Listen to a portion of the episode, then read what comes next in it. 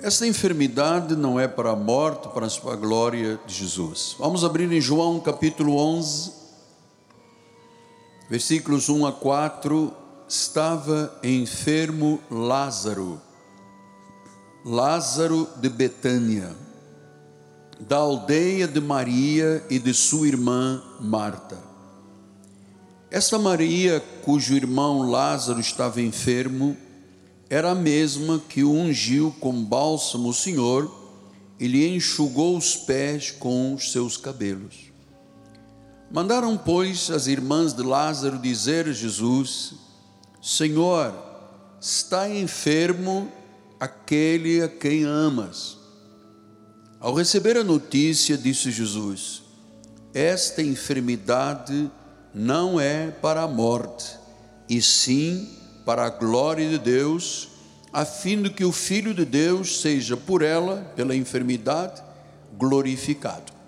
Que esta palavra abençoe todos os corações aqui presentes e aqueles que estão à distância pelas mídias sociais. Antes da oração, quero agradecer a Deus mais uma vez pelas nossas igrejas do Rio de Janeiro, do Brasil e do exterior, Quero enviar o meu carinho, o meu amor mais uma vez para o povo de Deus de Portugal, nossos bispos Rui e Beatriz Correia, Manuela Formigão, Bispa Laila, é, bispo, os pastores da igreja, Bispo Henriqueta e os pastores, e agradecer a Deus por termos em Portugal um grupo de pessoas de Deus que têm mantido a obra do Senhor com fidelidade, mesmo depois deste tempo difícil, porque em Portugal foi muito mais difícil do que aqui no Brasil, em que o governo mandou encerrar portas e ninguém podia estar junto, foi dramático.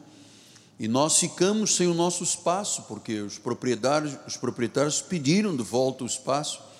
E mesmo assim a igreja de Portugal se mantém fiel, cada um na sua casa, cada um com os seus amigos, irmãos, é uma bênção. Você sabe que me emociona muito termos uma igreja que tem este perfil, fidelidade. Um abraço a todos, o meu carinho da bispa, para todos daqueles que participam da igreja em Portugal, nas demais igrejas, um abraço carinhoso para Angola, Moçambique. Temos muitas igrejas em Moçambique a Bispa Nacional de Moçambique, Suzete Constança, está participando. Um beijo do apóstolo e da bispa. Obrigado todos os pastores. O meu filho Mateus, de Gorongosa, né? entra em contato muitas vezes comigo. É uma felicidade muito grande, em nome de Jesus. Muito bem. Esta palavra foi lida. Agora é o momento de recebermos o recado de Deus. Oremos ao Senhor.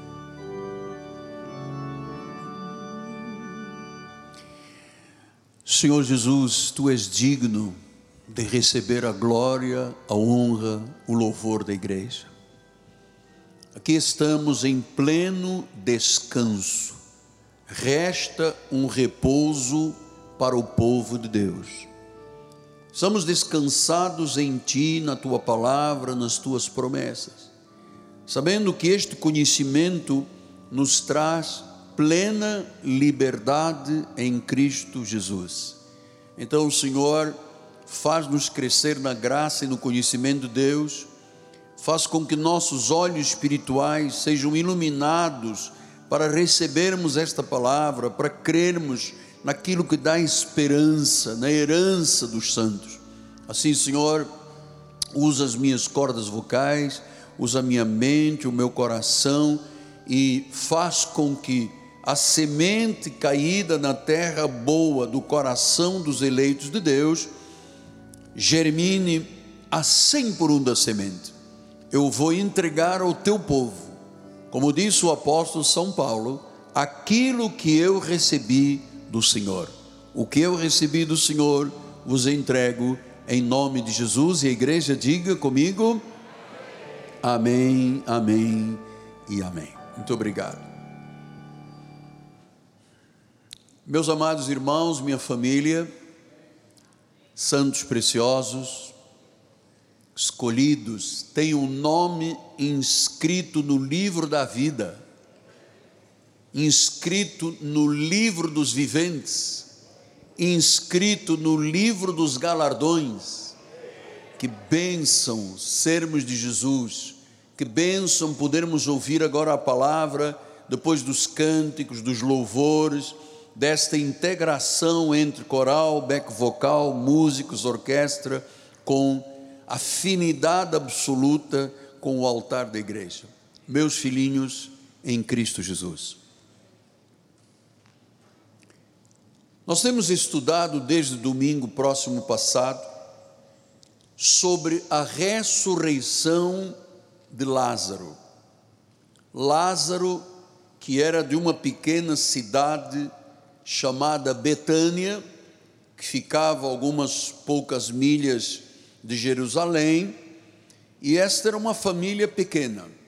Era Lázaro, Maria e Marta.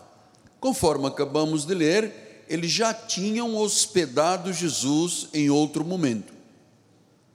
Jesus os amava com uma afeição muito pessoal.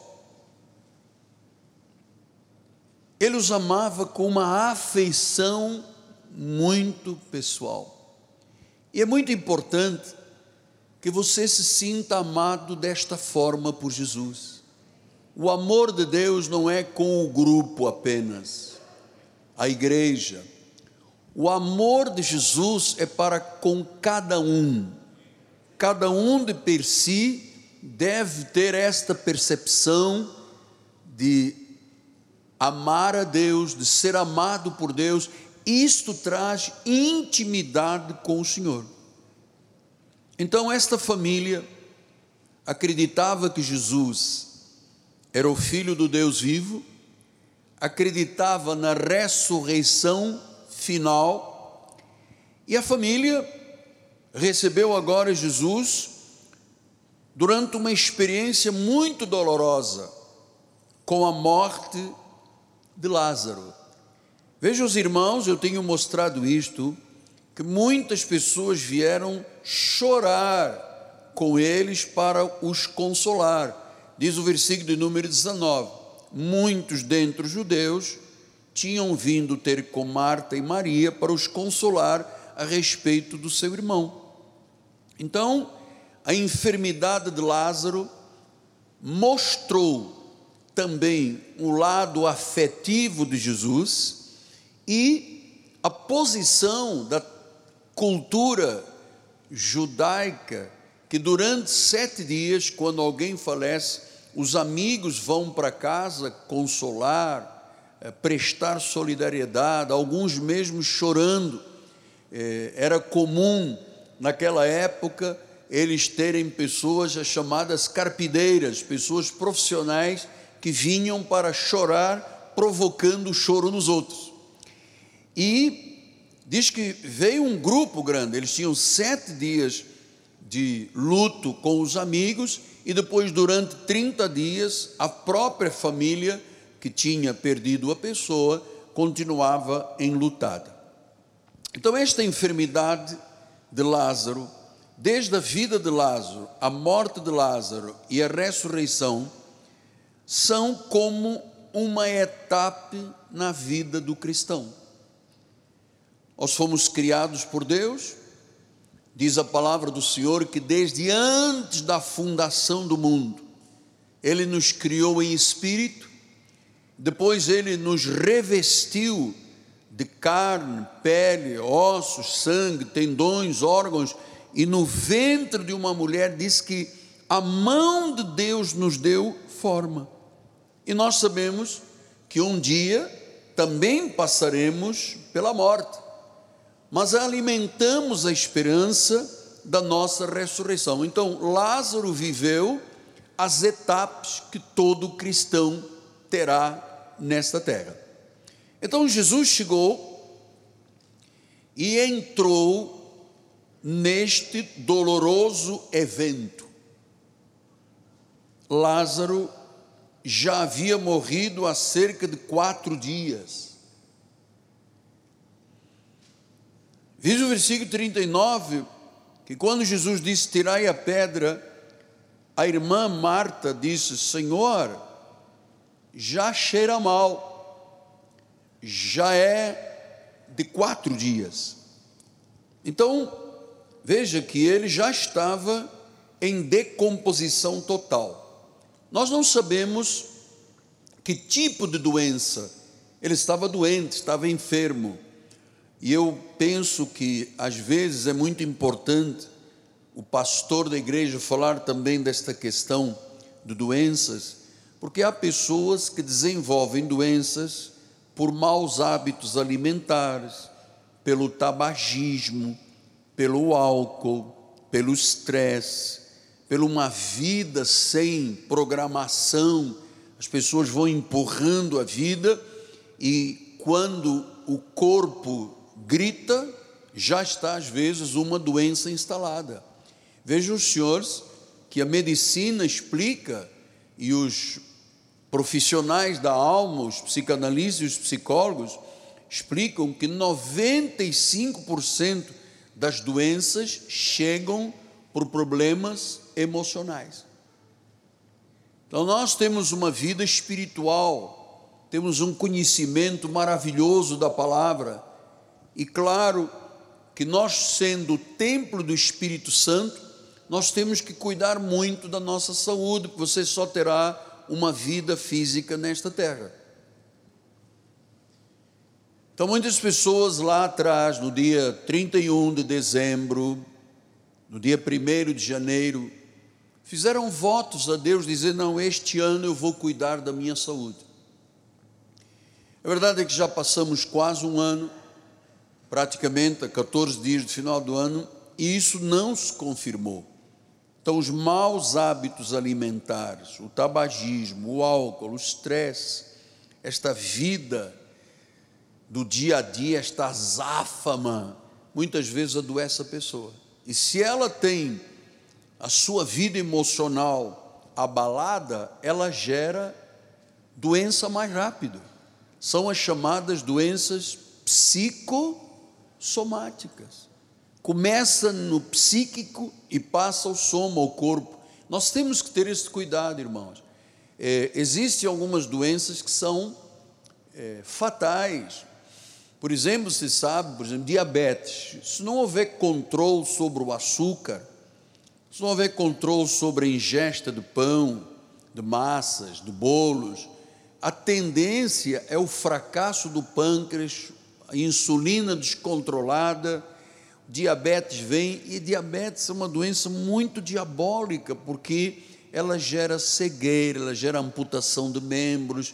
Eu, às vezes, converso com algumas pessoas da igreja que me dizem que tiveram ou têm diabetes, eu digo, já cortou o açúcar? Oh, é difícil. E o pudim? Pastor, eu só como metade por semana.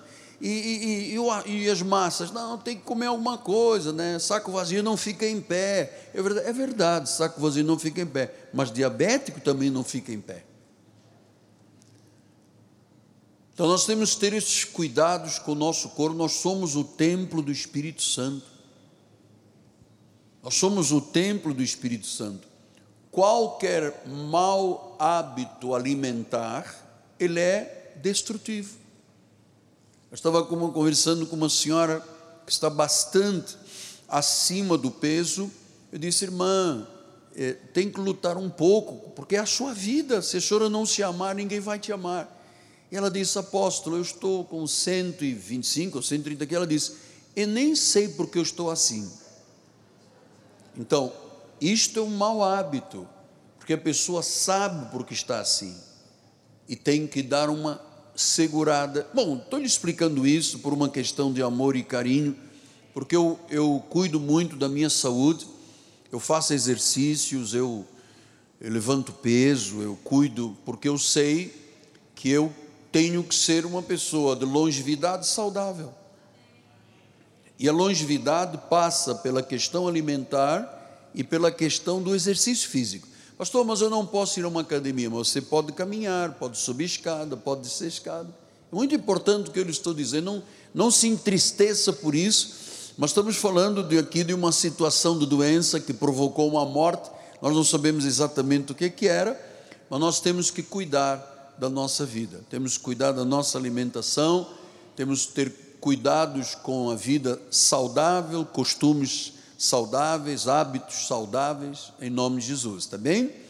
Muito bem, então Jesus chega a este momento doloroso, este evento doloroso, e diz o versículo 38, Jesus agitando-se novamente em si mesmo, veja que isto provocou uma alteração emocional em Jesus, portanto que os amava, e disse novamente em si mesmo, encaminhou-se para o túmulo, era este uma gruta cuja entrada tinham posto uma pedra.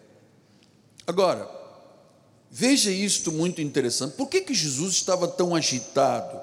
Por que, que ele estava em si mesmo agitado?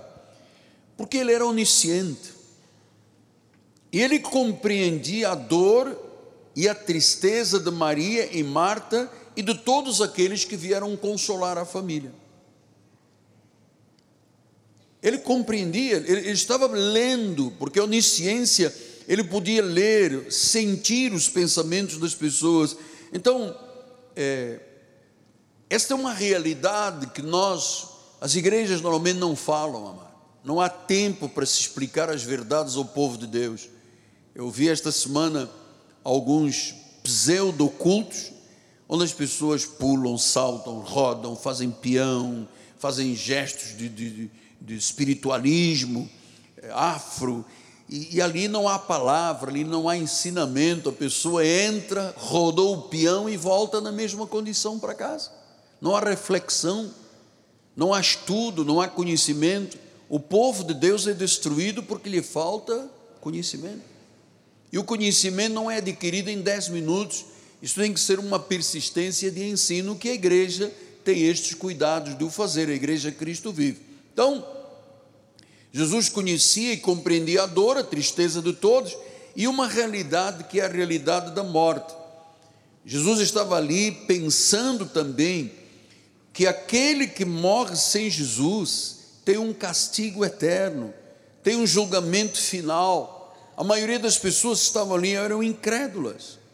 Para aqueles que criam, como Maria e Marta, eleitos de Deus, eles já sabiam, eles criam na ressurreição, já sabiam da vida eterna, já sabiam que a pessoa não termina os seus dias dentro de um caixão. Na época, os judeus é, sepultavam dentro de grutas com prateleiras e as pessoas eram colocadas ali embrulhadas em lenços e ataduras até que o corpo desaparecesse e ficasse só o esqueleto. Então, Jesus chega aquele túmulo, diz: Tirai a pedra, e no versículo 43 diz: E tendo dito isto, clamou em alta voz.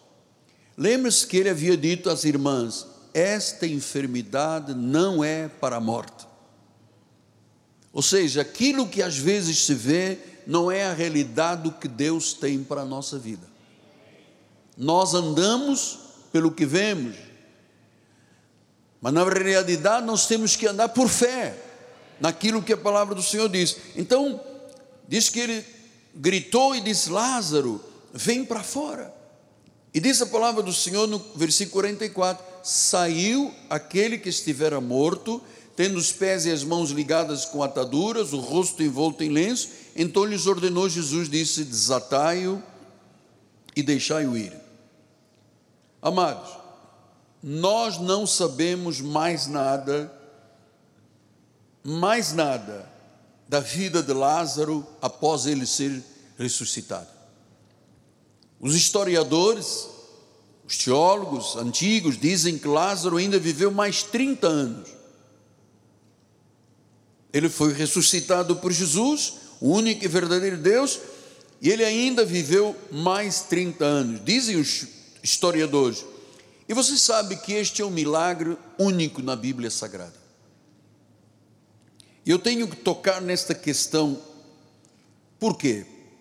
Porque nada mais se sabe também da vida de Maria e Marta, e também nada se sabe do que aconteceu com Lázaro enquanto ele estava no túmulo. Nada é dito na Bíblia Sagrada. O que, que aconteceu com Maria e Marta depois da ressurreição? Não se sabe. Pessoas tão importantes na história bíblica o que, que aconteceu com Lázaro quando ele estava lá dentro da gruta que tinha uma pedra de proteção contra animais, contra depredadores? O que, que aconteceu? O que nós sabemos é o que, que acontece com o corpo, qual é o processo que acontece com o corpo quando uma pessoa morre. O processo é químico e biológico, é a desintegração do corpo. De duas a seis horas começa aquele rigor mortis, o inchaço, não há circulação de sangue, os fluidos começam a ocorrer, e claro, é, é tudo o que nós sabemos. Nós não sabemos exatamente o que, que ocorreu durante esses quatro dias, além do estado de decomposição do corpo. Mas eu quero dizer que isso é muito importante para nós, porque há coisas na vida que você diz ou pensa, esta situação não tem solução. Este meu problema é insolúvel. Esta doença, segundo as estatísticas do Google, é para a morte. Então você se depara com uma realidade que você pensa: onde eu posso ter uma solução? Olha, quando Jesus perguntou a Maria Marta, quando disseram, ah, meu irmão já cheira mal, ele disse: calma, ele vai ressuscitar. E elas disseram: sim, nós sabemos que no último dia, lá quando, milhares e milhares de anos depois, tu voltar, sim, os mortos ressuscitarão. Mas Jesus disse: não é essa ressurreição que eu estou falando, estou falando hoje. Então, você sabe que às vezes a pessoa luta contra uma doença consumptiva, é a luta contra o mal e o bem. Mas eu quero dizer que o crente que conhece a palavra tem que entender que em todas as lutas, especialmente estas questões físicas, todos terão que sair vitoriosos. Deus não perde uma batalha. Ele não perde uma batalha. E eu me recordo, e com todo respeito, a bispa está lá com as crianças no berçário, mas eu me recordo quando a doença, a mentira, foi encontrada na vida da minha esposa e fomos para uma equipe de médicos e a primeira médica nos disse: Olha, é grave, é o mais grave e tal. E eu só perguntei assim: segundo a medicina, isto tem recuperação? E os médicos são como nós, nós temos também que pensar que médico é uma pessoa humana, eles conhecem as estatísticas, conhecem a medicina. Olha, há possibilidades e também 50% de um lado e 50% do óbito. Então, todas as vezes que uma palavra me foi dada de interrogação, eu respondi com fé. Eu sempre dizia: eu sou pastor de uma igreja, eu acredito em Deus, eu tenho uma fé tremenda na palavra. Jesus pode, Jesus pode. Amados, só para vocês entenderem, quando o momento mais difícil passou, que foi a cirurgia de recomposição dos, das mamas, nosso anjo da nossa igreja, doutora Catarina, estava junto com o telefone dentro da sala de cirurgia, eu no quarto, ela me passando mensagens, aposta, né? E quando o médico tirou os sentinelas, os linfonodos, fizeram a congelação na hora, doutora Catarina, o primeiro deu negativo, eu, glória a Deus, mas o médico quer fazer um segundo, tirou o segundo, deu negativo, apóstolo, tirou o terceiro, deu negativo, disse, Deus, este é o Deus que eu conheço, este é o Deus que me tirou da morte, Este é o mesmo Deus, porque também um dia eu tive o meu corpo cheirando mal, com necroses ósseas dos tecidos, eu fiz descorticações. Amado, não deixemos um outro sentimento, um outro pensamento nos dominar. Eu creio em Deus, eu creio na palavra, eu creio no poder do Senhor, Ele pode fazer infinitamente mais do que tudo o que pensamos ou tudo o que pedimos, segundo o seu poder que opera onde? Em nós.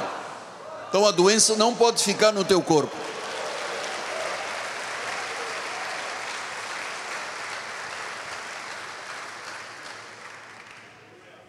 Eu creio desta forma. Eu creio da forma bíblica. Então veja que esta ressurreição de Lázaro foi diferente quando, por exemplo, Paulo foi arrebatado ao terceiro céu. Diz em 2 Coríntios 12, 1 a 4, assim diz: E é necessário que me glorie, ainda que não convém, passarei as visões e revelações do Senhor. Conheço um homem em Cristo que há 14 anos foi arrebatado até o terceiro céu, se no corpo ou fora do corpo, não sei, Deus o sabe. E sei que tal homem, se no corpo ou fora do corpo, não sei, Deus o sabe foi arrebatado ao paraíso e ouviu palavras inefáveis, as quais não é lícito homem a homem referir. De tal coisa me gloriarei, não porém de mim mesmo, salvo nas minhas fraquezas. Então, Paulo foi arrebatado. Ele não morreu, ele foi arrebatado, ele foi transladado, ele foi levado à presença do Senhor do trono.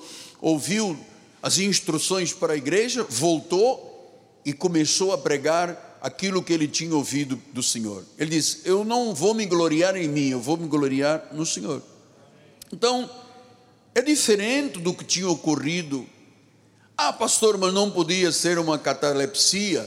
É porque os, os críticos dizem que quando é, a filha de Jairo tinha morrido, ela não estava morta, estava em catalepsia, que quando a, o filho daquela viúva que estavam levando para sepultar foi ressuscitado, estava apenas desmaiado. Amado, isto o crítico diz porque não tem temor a Deus. Mas ouça, este caso de Lázaro tem que ser profundamente recebido no coração, porque João 11:4 diz: Ao receber a notícia, disse Jesus, esta enfermidade não é para a morte. E quando Jesus diz isso, ele não está dizendo somente para Maria e Marta. Ele é o mesmo de ontem, de hoje e para sempre. Ele está dizendo para nós. Esta situação na justiça, você não pode perder. Essa ameaça, o Senhor falou hoje do ímpio que lança armadilha. Amaro, quando Deus diz que não é para a morte, está dizendo que não é para a derrota, não é para o fracasso, não é para para vergonha. O crente não tem este chamado. O crente tem um chamado para viver uma vida vitoriosa se ele vive segundo aquilo que sai da boca de Deus. Não é para a morte, é para a glória, a fim de que o Filho de Deus seja por ela glorificado. Então você veja, eu dou o meu testemunho, ocorreu há mais de 48 anos atrás. Estou dando testemunho diariamente da minha esposa. Porque eu entendo que o testemunho de uma vitória grandiosa, de um grande milagre, estimula as pessoas a crerem. Se Deus fez na minha vida, Ele faz na tua vida. Então, quando ele disse, Lázaro, vem para fora, esta é a verdade, era a glória de Deus sendo glorificada através de Jesus Cristo. Porque ele diz no versículo 40: Não te disse eu que se creres, verás a glória de Deus? Você pode ter um, um momento dificílimo na vida, alguma estratégia que o inimigo armou. Ouça, isto não é clichê. Todas as vezes que o inimigo se levanta é para cair. Todos.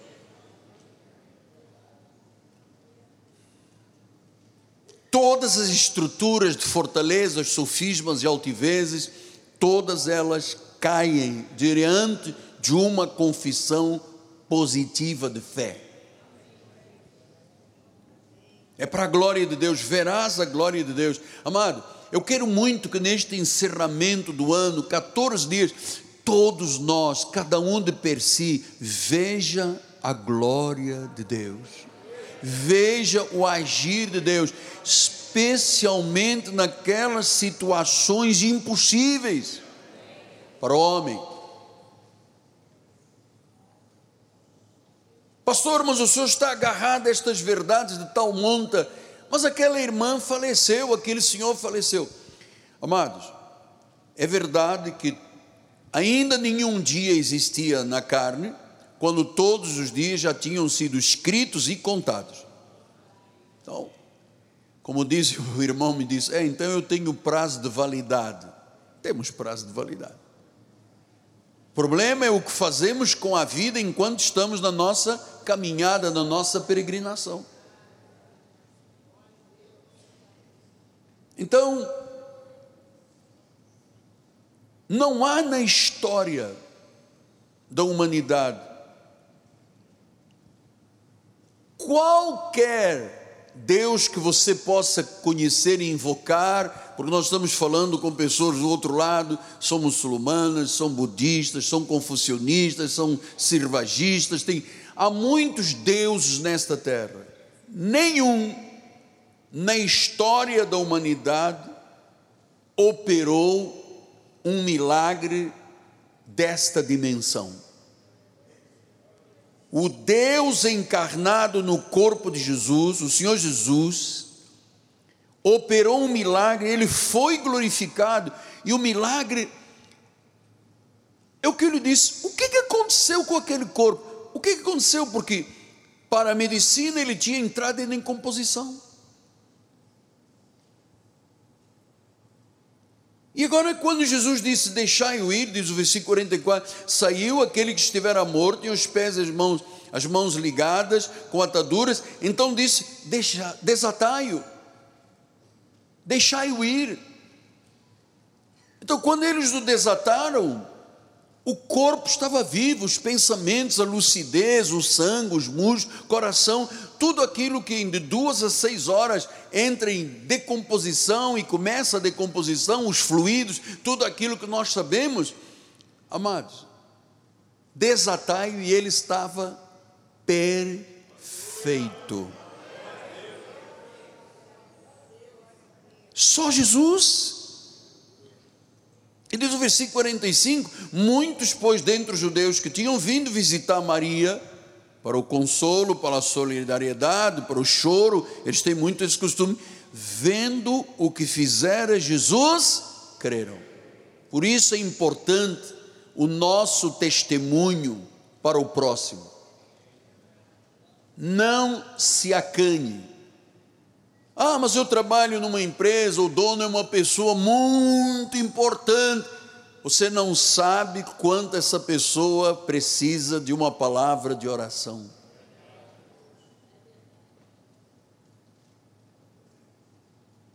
Eu estive o ano passado com uma das pessoas mais importantes da nossa sociedade. Todo mundo venerando, ou oh, eu me sentei do lado dele e disse: Eu sou o apóstolo Miguel Ângelo, da Igreja Cristo Vive. Ele disse: Eu lhe conheço. Conversamos algumas amenidades. Eu disse: Vossa Excelência me permitiria que eu orasse pelo Senhor, que Deus, posso pedir a Deus que lhe abençoe? Ele disse: Claro. Segurei na mão dele e oramos juntos. E ele disse: Eu faço parte de uma religião que não tem nada, não me oferece nada. Entro e saio, são rituais, são coisas da lei e ele recebeu oração. Alguém tinha coragem de fazer isso com essa pessoa? Não. É muito importante, diz que por causa do que Jesus fez, muito dentre os judeus, vendo o que Jesus fizeram, creram nele, creram na vitória inconteste de Jesus sobre a morte, ressuscitando uma pessoa. Então eu venho ainda lhe dizer isto que você não se iniba. Às vezes você pensa, ah, aquela pessoa não precisa de nada, ela é rica, tem tudo. São os que mais precisam. Tem tudo, mas não tem Deus. Quantas pessoas famosas, atores de cinema, atores mundiais conhecidos, quantos você já ouviu dizer, com riquezas incalculáveis, nós não temos nem ideia do que, que eles tinham e simplesmente, ah, eu não sei conviver com a fama, e suicidaram, cortaram, deram um tiro. Amado, então nós somos luz nestas trevas da nossa sociedade. Nós somos sal. Então você não fique pensando que as pessoas que Deus colocar no seu caminho são apenas pessoas, não, são pessoas que precisam de ouvir, e o seu maior testemunho, sua maior mensagem é mostrar às pessoas aquilo que você era o que Deus fez e aquilo que você é hoje. Eu gosto quando a pessoa diz: Eu bebia tanto, hoje não bebo nada. Eu fumava tanto, eu cheirava, eu fazia, matava, roubava, adulterava. E Deus mudou a minha vida. Hoje eu sou uma. Isso é maravilhoso. Isso é uma ressurreição de vida. Isso é nascer de novo. Nenhuma religião pode fazer isto. Nenhuma palavra a não ser a Bíblia Sagrada é viva, eficaz, é cortante, é como uma espada que vai lá dentro, aos intentos do coração. Deus não trabalha na cor do nosso cabelo, amado. Deus não trabalha na roupa.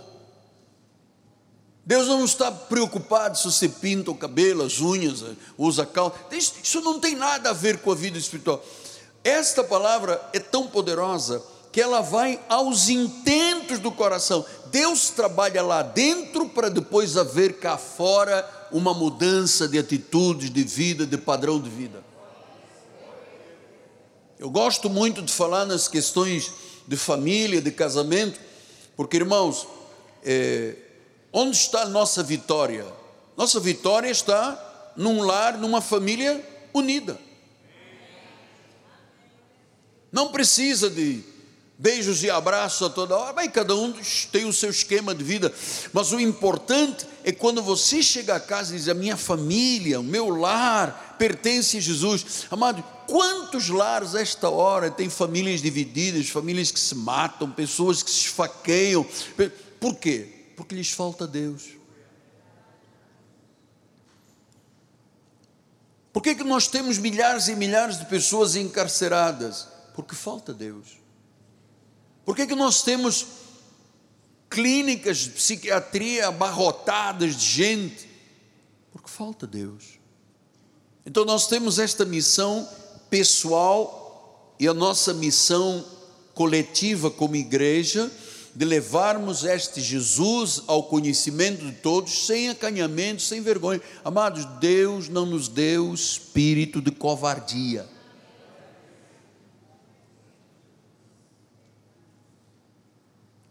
Estava num lugar público e chegou um senhor e disse: Eu lhe conheço. Esta semana, eu disse: O senhor é o apóstolo. Eu falei: Tirei a máscara, sou eu mesmo. Ah, então ofereceu os préstimos e já ia embora. Eu disse: Eu posso lhe abençoar? Ele disse: Pode. Eu disse: Senhor, em nome de Jesus, que a tua graça seja manifestada sobre este. Amado, os olhos do Senhor se encheram. Quantas pessoas Deus colocou no nosso caminho este ano. Amado, por favor, não termine o ano sem uma alma trazida para a igreja. Não termine. Você sabe que Deus não conta com os espiritistas aí do lado ou com os católicos daquela catedral. Deus conta conosco. Estamos vivendo um momento muito difícil para o Evangelho. Muitos ex-pastores, ex-líderes, ex-cantores se voltando contra Deus, contra a palavra, sabe, querendo altercação por coisas que Deus determinou e que não podem mudar. A Bíblia diz: quem mudar ou acrescentar ou tirar será punido com flagelo. E você vê uma discussão sem nenhum valor, sem nenhum benefício a não ser espírito e confusão. Então, a igreja Cristo Vive foi levantada para sermos arautos, para sermos portadores de uma mensagem de transformação. Se o que te é ensinado pelo apóstolo e os bispos tem gerado transformação na sua vida, fala às pessoas, não te cales. Ovelha gera ovelha. Por isso é que estou lhe dizendo: o melhor presente que você pode dar agora a uma pessoa Natal é um livro, uma Bíblia, é alguma coisa que fique para a eternidade, porque de lá viemos, amados, sem nada, nus, para lá voltaremos sem nada, nus. Então, não é, porque, amados, você não vai levar o seu carro com você, a sua casa, o seu apartamento, a sua fazenda, os seus negócios, não vai. O que vai te acompanhar para a eternidade é aquilo que você criou e recebeu e praticou dos ensinos do Pai. É isto que te vai acompanhar para a eternidade. É isto. Então, em Atos 3,15, no segundo sermão de Pedro aos judeus, ele diz assim: Dessarte matastes o autor da vida, quem Deus ressuscitou dentre os mortos, do que nós somos testemunhas. Então, eles já haviam presenciado a ressurreição de Jesus. Jesus ressuscitou, apareceu a mais de 500 pessoas, comeu com eles. Ah, de repente, Tomé disse: Eu não acredito em nada.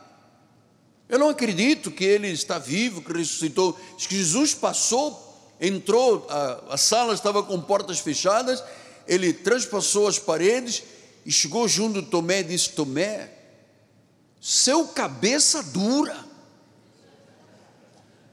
você estava dizendo aqui dentro, eu sou onisciente, eu conheço os teus pensamentos, eu sou onipresente, eu estou em todo lugar, eu sou onipotente, eu tenho poder. Você estava dizendo que se não pusesse o dedo do meu lado, você não acreditava no que eu lhe prometi. É assim que o povo de Deus aí fora vive, amado. Deus diz, mas não acredito. Deus diz, mas o Google diz. É Google, o doutor Google que manda ou é Jesus Cristo que é o Senhor? Então Tomé, estou aqui. Bota o dedo aqui. Ele ajoelhou e disse: Senhor, perdoa-me, Senhor. Ele disse: Ah, agora que tu viste, estás a acreditar. Bem-aventurados os que não vendo creem. Somos nós, amado. Somos nós. Nós cremos sem ver. Cremos porque Deus diz.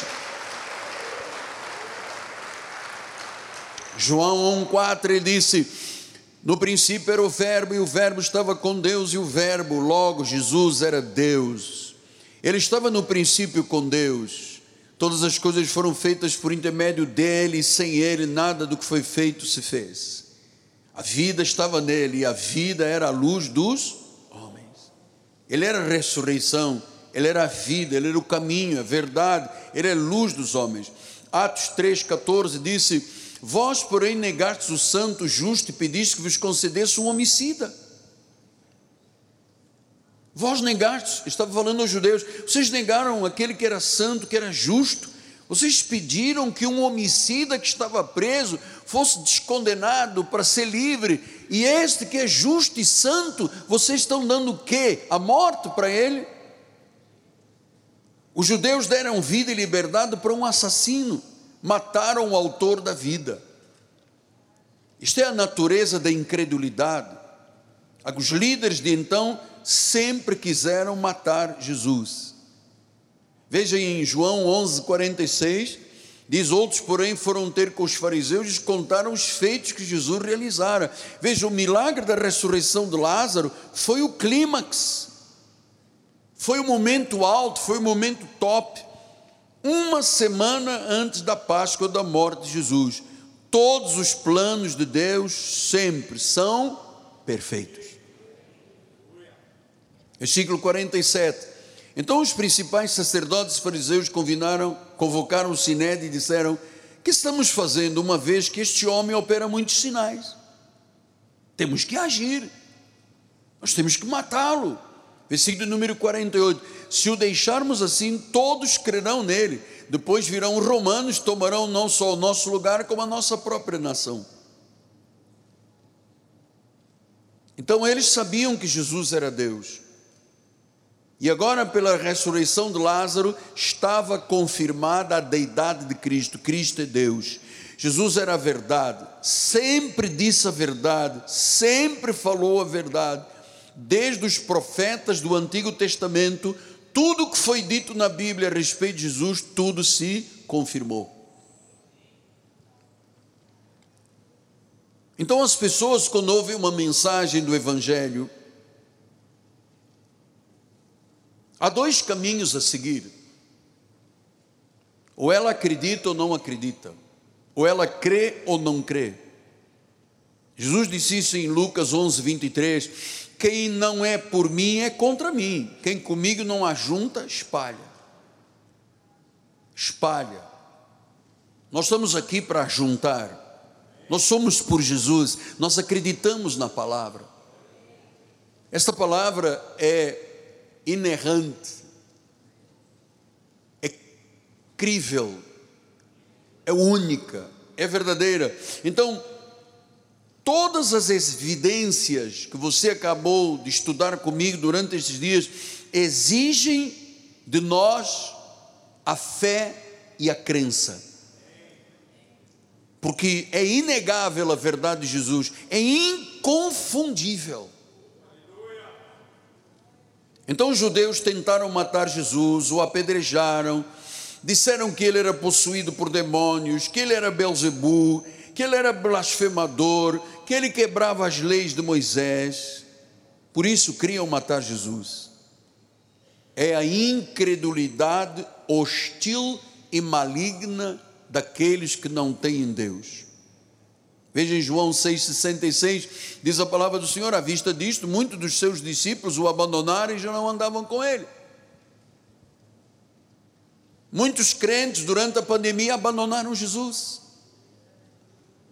deixaram de ir às igrejas, deixaram de viver o dia a dia do Evangelho, se acomodaram em casa. Mas há um dia, você que fica em casa, há um dia que você precisará de Deus.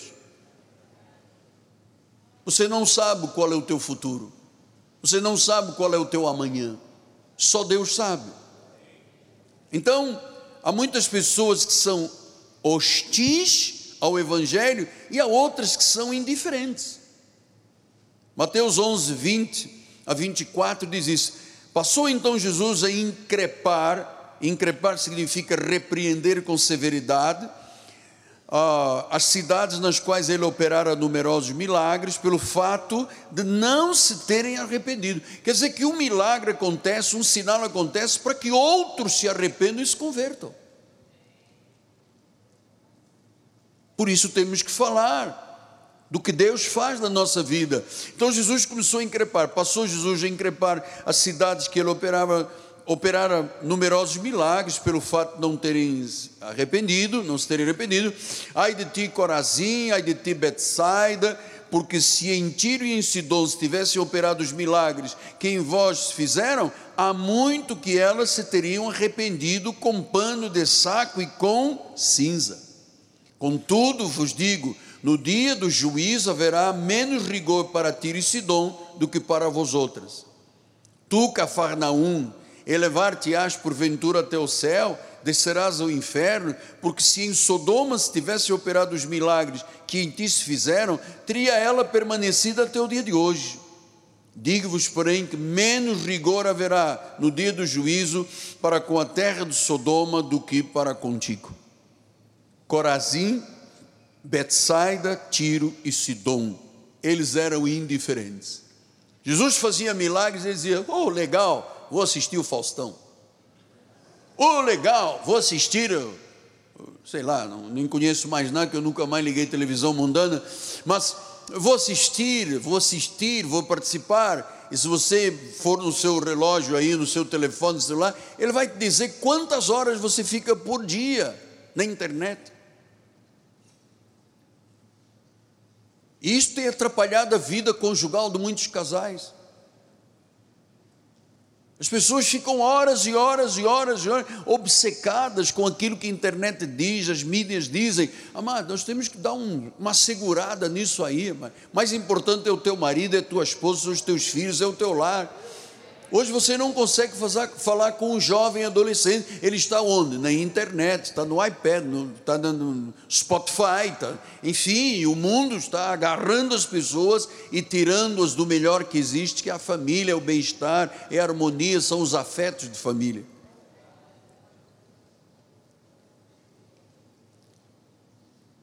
Nós temos uma responsabilidade como igreja muito grande perante Deus. Porque quando nós conhecemos o Evangelho e Jesus Cristo ressuscitado, quando nós conhecemos o Evangelho de forma inteligente e sábia, nós temos que tomar uma atitude. Não podemos nem ser hostis, claro, nem ser indiferentes. Então muitas pessoas acreditam em Jesus, encontraram o caminho, chegaram à porta estreita, o caminho da salvação. Por isso é que Jesus chama meu pequeno, pequeno rebanho. Os que confessam como Senhor e Salvador, que creem que Ele é o Messias, Se você crê desta forma, aos hostis, que são contra o Evangelho, aos indiferentes, que Jesus fez um milagre, e daí? A bispa foi tirada da morte, e daí? O apóstolo ia amputar uma perna, e daí? São indiferentes. Mas nós temos as pessoas crentes.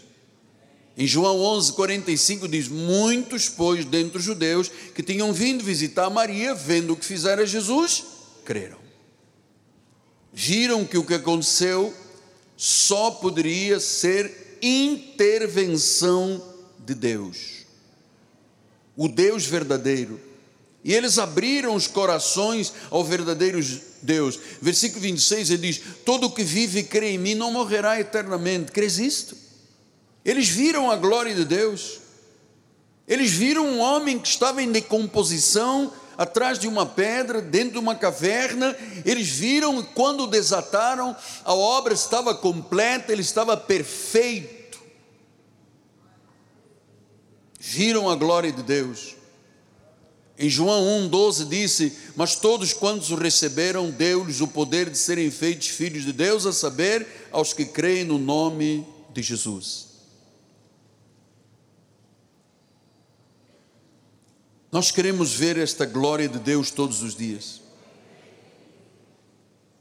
Todas as pessoas que o recebem, não é aceita, recebem, confessam, têm um poder, têm um direito, por serem filhos de Deus, foram perdoados, redimidos, deixaram de ser filhos do diabo, deixaram de andar segundo o príncipe das potestades do ar. E o Senhor tem um povo nesta terra e nós somos parte deste povo. Então nós estamos aqui para aprender, para depois reproduzir aquilo que se aprende na igreja. E eu vou lhe dizer, filho, não desista nunca dos valores da alma. Não desista do Evangelho, não desista da vida gloriosa com Jesus, ainda que às vezes passemos por momentos duros, a verdade é que eu tenho que ser claro nessa questão. Muitos, durante a pandemia, muita gente vendeu a sua alma ao diabo, por causa da dureza do coração, por causa das ambições desmedidas, venderam a alma ao diabo.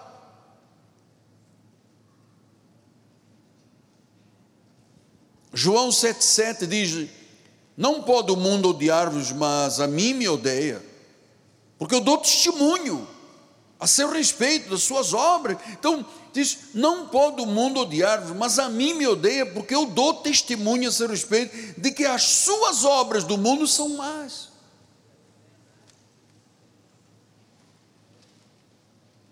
A própria religião, amados, toda religião é má. Toda. A lei é um ministério de condenação e morte as fortalezas das ideologias que levantaram, as ideias anti-Deus. Essas pessoas não conseguem ver a glória de Jesus porque estão cegos.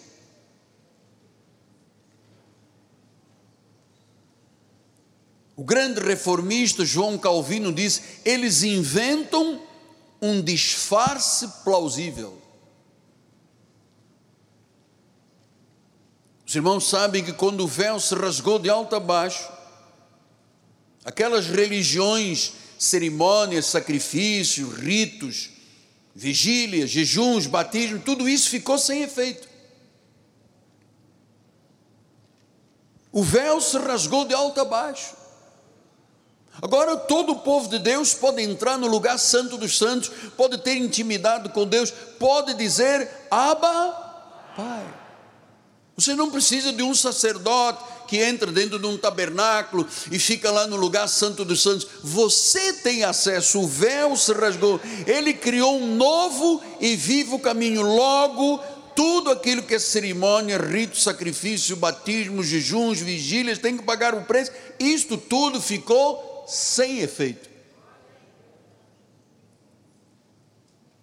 Um novo pacto de melhores e superiores promessas, sucedeu a lei, diz Hebreus 8,6. Agora, com efeito, obteve Jesus ministério tanto mais excelente, quanto é ele também mediador de superior aliança instituída em base em superiores promessas. Versículo 7. Se aquela primeira aliança, lei com ritos, cerimônias, jejuns, vigílias, paga o preço, sobe no monte, olha o diabo, passa óleo, come sal. Amado, se tivesse sido sem defeito, de maneira alguma estaria sendo buscado lugar para uma segunda, que é a aliança da graça. Hebreus 7, 18 e 19 diz, portanto, por um lado se revoga. O que, que foi revogado? A anterior ordenança foi revogada, ou seja, não tem qualquer efeito. Você pode jejuar quantos dias quiser, você pode vigiliar, você pode subir no monte, isso não tem efeito. Pastor, eu já me batizei em oito igrejas, isso não tem nenhum efeito. Diz que foi revogado. Quando se revoga uma lei, tem uma razão. E Jesus explicou isso.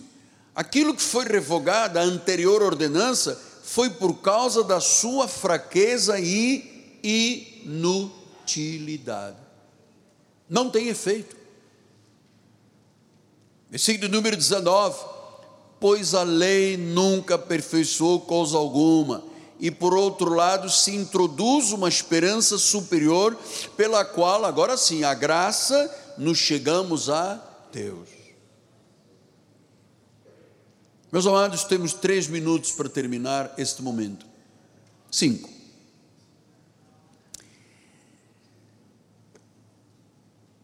O momento que estamos vivendo hoje é um momento ímpar. é um momento singular. Nos aproximamos do dia de Natal, estamos correndo com perseverança até o réveillon, ao acordar para uma nova esperança de um novo ano. E é muito importante que você saiba que aquilo que Deus lhe proporciona a vitória, ela não vem vitória e vem também os efeitos colaterais da vitória. Você, Deus faz uma obra, mas agora você paga o preço por isso. Não existe isso aqui. A vitória de Jesus é completa.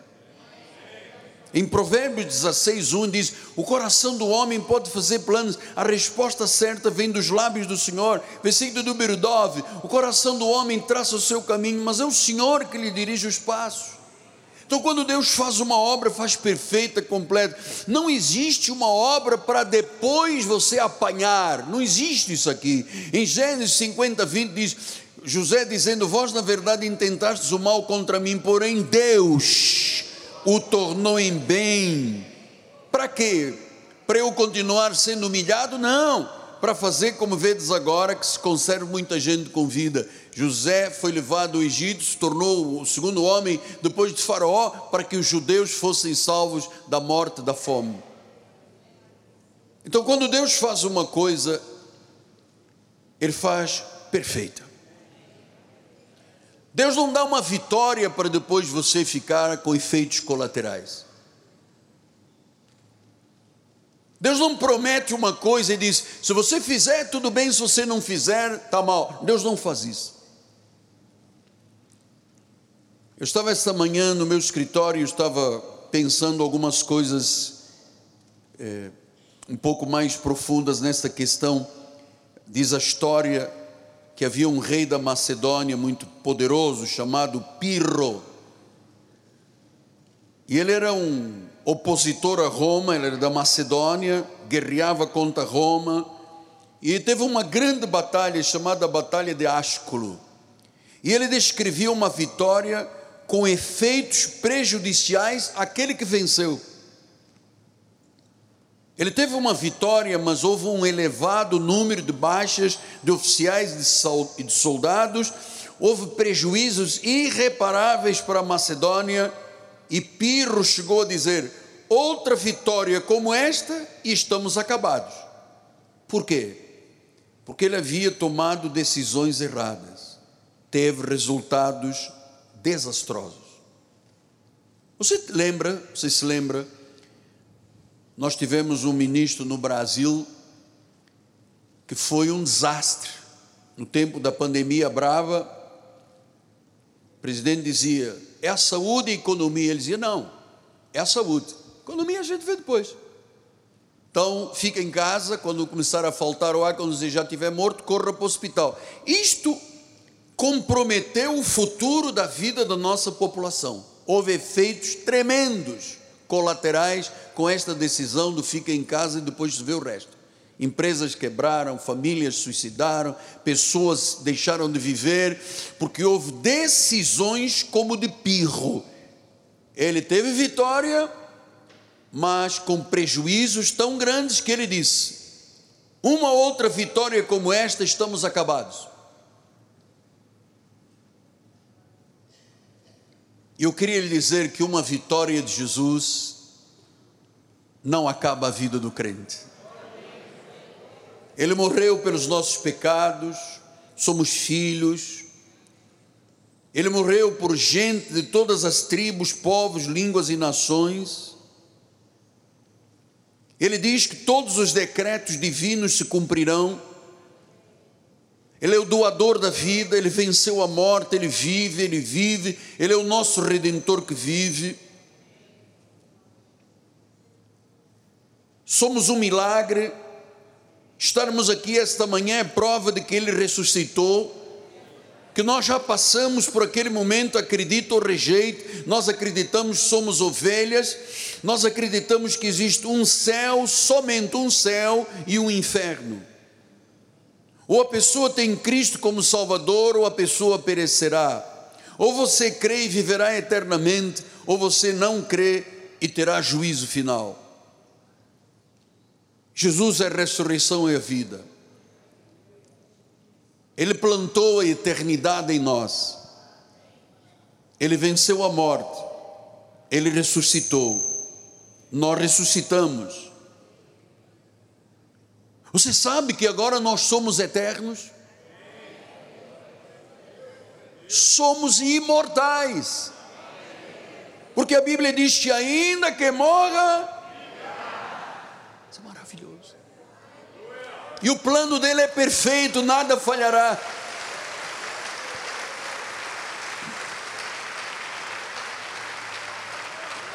O plano de Deus é perfeito. Quando Deus te atraiu a este lugar, quando Deus te trouxe pela tua mão, quando Deus olhou na palma da sua mão e viu o teu nome, Ele diz: Este é para Cristo vive.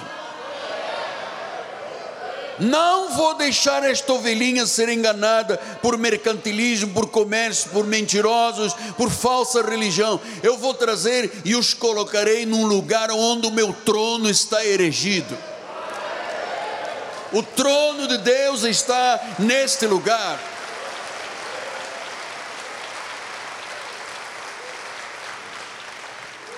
Então nós não seguimos o exemplo de Pirro, a vitória de Pirro. Então agora eu estou na igreja, então começa, o diabo faz o que da minha vida? É uma vitória com desastres na vida. Não temos isso aqui.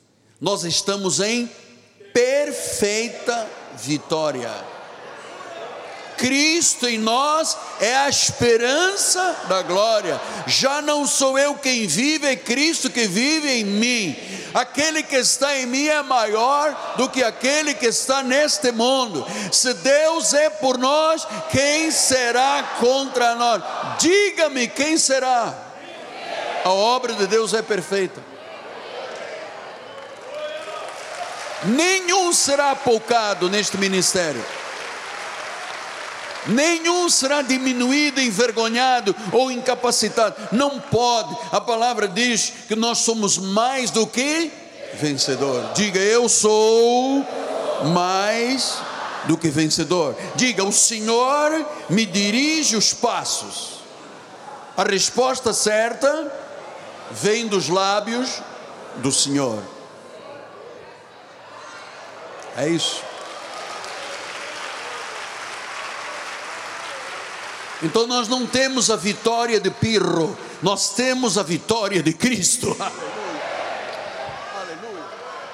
A vitória de Cristo, uma vez em Cristo, Cristo para sempre, uma vez filho, filho para sempre, uma vez ungido, ungido para sempre, uma vez selado, selado para sempre, uma vez ungido com o Espírito Santo, ungido para sempre. Paulo disse: nem a morte, nem a vida, nem pro altura, nem profundidade, nem espada, nem nudez, nem fome, nem principados, nem potestades, ninguém nos poderá separar do amor de Deus que está em Cristo Jesus. Diga: ninguém me separa de Jesus, a obra de Deus é perfeita.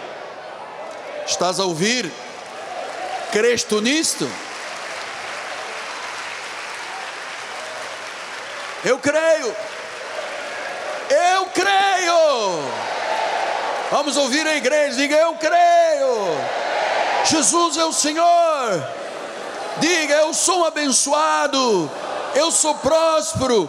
Eu sou saudável. Eu sou mais que vencedor. Olha o irmão do lado e diga: crês nisto?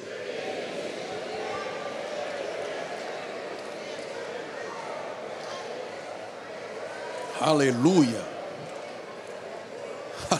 Eu sinto a presença de Deus. Ele está sendo exaltado, glorificado, magnificado. Ele está curando nesta hora, libertando vidas, arrancando os laços do passarinheiro. Aleluia. Santo. Senhor Jesus as riquezas insondáveis do Evangelho foram mais uma vez, ó oh Deus, liberadas a este povo. Os olhos espirituais iluminados começaram a compreender ainda mais profundamente a herança e a esperança dos santos. Obrigado, Pai. Obrigado porque cancelaste definitivamente o pacto da lei e nos deste superiores promessas de um pacto sem defeito, um pacto perfeito. Foste moído pelas nossas transgressões. O castigo que nos traz a paz está sobre a tua vida. Carregaste para a cruz a doença, a enfermidade, o juízo, a condenação, a doença e a enfermidade, para que nós, mortos aos pecados, vivamos para a justiça. Por suas chagas já fomos sarados. Depois da bênção da bispa primaz, se alguém que ainda precisa de uma oração, deixe-nos saber disto, por favor, vindo ao altar em nome de Jesus. A resposta certa vem de ti, Senhor, porque és tu que nos diriges os passos. Glória a Deus. Vamos ficar de pé, meus amados. Minha amada esposa, meu porto seguro, minha linda, louvo a Deus por você estar aqui do meu lado. Só nós os dois sabemos o peso que foi este tempo. Nós precisamos dar uma descansada, hein, menina? Este ano aí foi um peso enorme. Agora em janeiro a gente vai ter um descansinho aí. Mas dê a bênção final, porque se alguém ainda precisando de cuidados pastorais, vão vir após a oração ao altar. Senhor. Você tem motivos para ser feliz? Então levante as suas mãos como expressão de gratidão a Deus. Obrigada, Senhor, por esta manhã maravilhosa, Pai.